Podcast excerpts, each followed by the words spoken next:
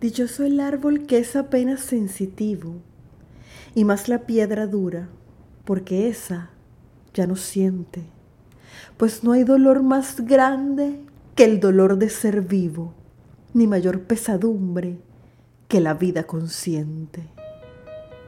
Bienvenidos una vez más a este su podcast entre poesías y poetas.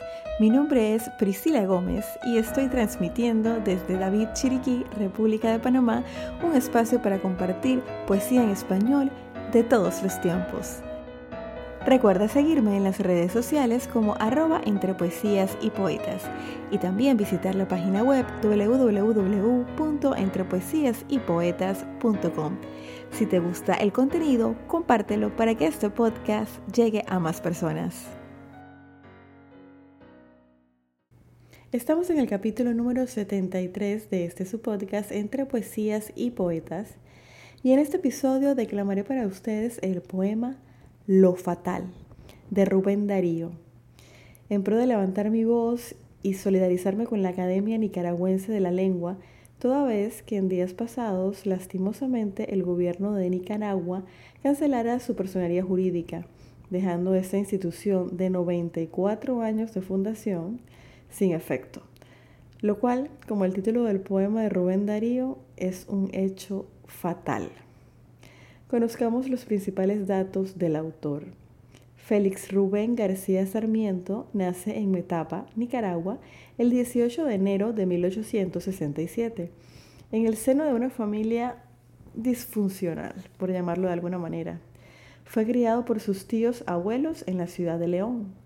La primera obra literaria de su autoría, de la que se tiene información, es de 1879 y publicó por primera vez en un periódico poco después de cumplir los 13 años de edad. Luego colaboró también en el periódico El Ensayo y la revista literaria de León. Estos hechos le dieron el apodo de poeta niño. Su carrera periodística inició a los 14 años de edad. Viajó por diferentes ciudades de Latinoamérica. El periódico argentino La Nación lo envía como corresponsal a España. Luego de esto, en 1903, es nombrado cónsul de Nicaragua en París. Entre 1910 y 1913 redacta su autobiografía con el título La vida de Rubén Darío, escrita por él mismo, y la obra Historias de mis libros. En 1914 se instala en Barcelona, donde publica su última obra poética de importancia, Canto a la Argentina y otros poemas. Al iniciar la Primera Guerra Mundial, regresa a América tras una breve estancia en Guatemala, retorna definitivamente a León, Nicaragua, donde fallece el 6 de febrero de 1916. Para todos ustedes, Lo Fatal, de Rubén Darío.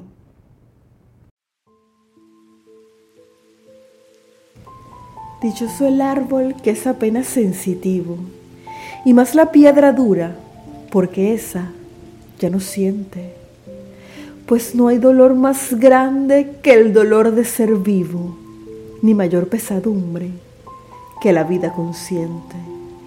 Ser y no saber nada, y ser sin rumbo cierto, y el temor de haber sido, y un futuro terror, y el espanto seguro de estar mañana muerto, y sufrir por la vida y por la sombra y por lo que no conocemos y apenas sospechamos.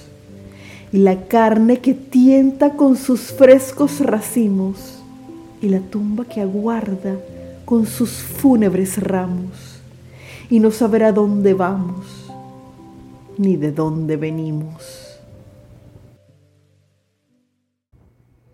Rubén Darío es uno de los máximos exponentes de la literatura hispana y es un orgullo para Nicaragua al igual que ha sido la Academia de la Lengua Nicaragüense, por donde han pasado grandes hombres y mujeres literarios que se han dedicado al estudio del idioma español en Nicaragua, sus valores y tradiciones culturales.